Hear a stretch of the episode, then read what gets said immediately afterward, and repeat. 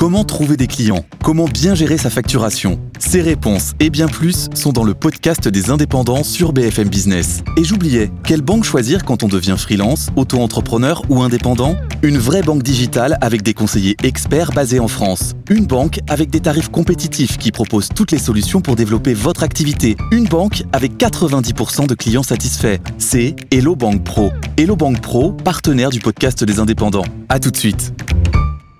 Good Morning Business, le monde qui bouge. Benahouda Abdeldaïm, il n'y a pas eu de surprise. Cette nuit, Donald Trump remporte la primaire républicaine du New Hampshire face à son ancienne ambassadrice de l'ONU, Nikki Haley. Pour lui, c'est clair, la voie est libre? Euh, il n'est pas du genre à, à se faire euh, magnanime euh, avec ceux qui euh, perdent face à lui, mais qui prétendent lui résister encore. Une fois les résultats connus, Donald Trump a exprimé tout l'agacement que lui inspire le refus de son adversaire de se retirer immédiatement. Face à ses partisans, l'ex-président a lancé Elle a passé une très mauvaise soirée. Je ne suis pas trop en colère, je me venge, reprochant à l'ex-gouverneur de Caroline du Sud de rester dans les parages après avoir échoué hier et être arrivé troisième lors de l'étape initiale du 15 janvier. Un média d'information politique explique que le vainqueur du jour est entré dans l'histoire moderne des primaires du Parti républicain en remportant ses deux victoires consécutives, tant il est extrêmement rare de gagner et avec de la marge dans l'Iowa puis le New Hampshire. La campagne Trump 2024 peut d'autant plus se satisfaire de sa marche triomphante qu'il y a eu hier une très forte euh, participation électorale, d'après les autorités euh, locales de cet État du Nord-Est. Une chaîne d'information proche des Républicains sort une analyse des motivations premières lors de ce vote de mardi. 41% des personnes interrogées se sont prononcées en fonction du dossier de l'immigration, 31 de celui de l'économie et de l'emploi. La politique étrangère et la question de l'avortement n'ont que très peu pesé. Et auprès des échantillons républicains des deux États, toujours à en croire cette analyse, ils sont pratiquement 4 sur 5 à se déclarer favorables à ce qu'un mur soit érigé à la frontière avec le Mexique. La promesse, on s'en souvient, tout à fait emblématique de la campagne Trump 2016. Une autre enquête de sortie des urnes a signalé ce matin porte sur les catégories sociales. L'ex-président a creusé l'écart auprès des électeurs qui ne sont pas titulaires d'un diplôme universitaire.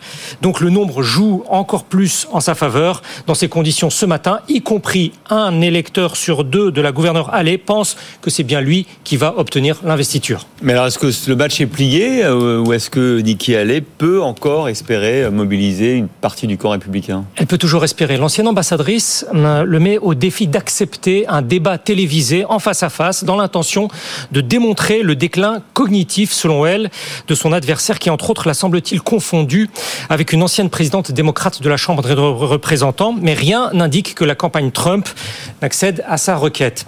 Faute d'obtenir ce face-à-face, Nikki Haley dispose au mieux de quatre semaines pour renverser la tendance. La prochaine primaire républicaine se déroule le 24 février dans son propre bastion de Caroline du Sud, où elle est née et dont elle a été euh, la gouverneure entre 2011 et 2017. Nikki Haley veut toujours croire qu'en mobilisant l'électorat euh, dit indépendant ou modéré et ceux qui ne veulent en aucun cas d'une réédition de la présidentielle de 2020, il y a moyen d'enrayer la dynamique exceptionnelle de Donald Trump. Preuve de cette conviction, allait passer ses premiers achats d'espaces publicitaires en Caroline du Sud à la télévision. Les diffusions commencent demain.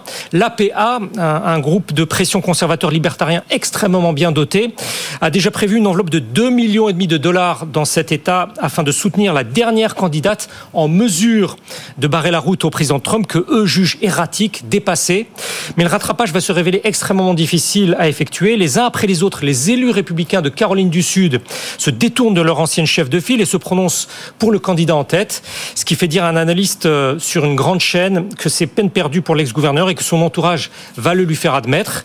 Le président Joe Biden, lui, n'attend pas le 24 février. Il déclare que les résultats du New Hampshire montrent clairement que c'est son rival de 2020 qu'il va affronter. Les stratèges démocrates n'en font d'ailleurs pas mystère. C'est Trump 2024 qu'il leur faut en épouvantail. Nikki Haley, quant à elle, n'est pas parvenue à persuader l'électorat républicain qu'en le choisissant lui, ils vont en fait faire le jeu du camp d'en face.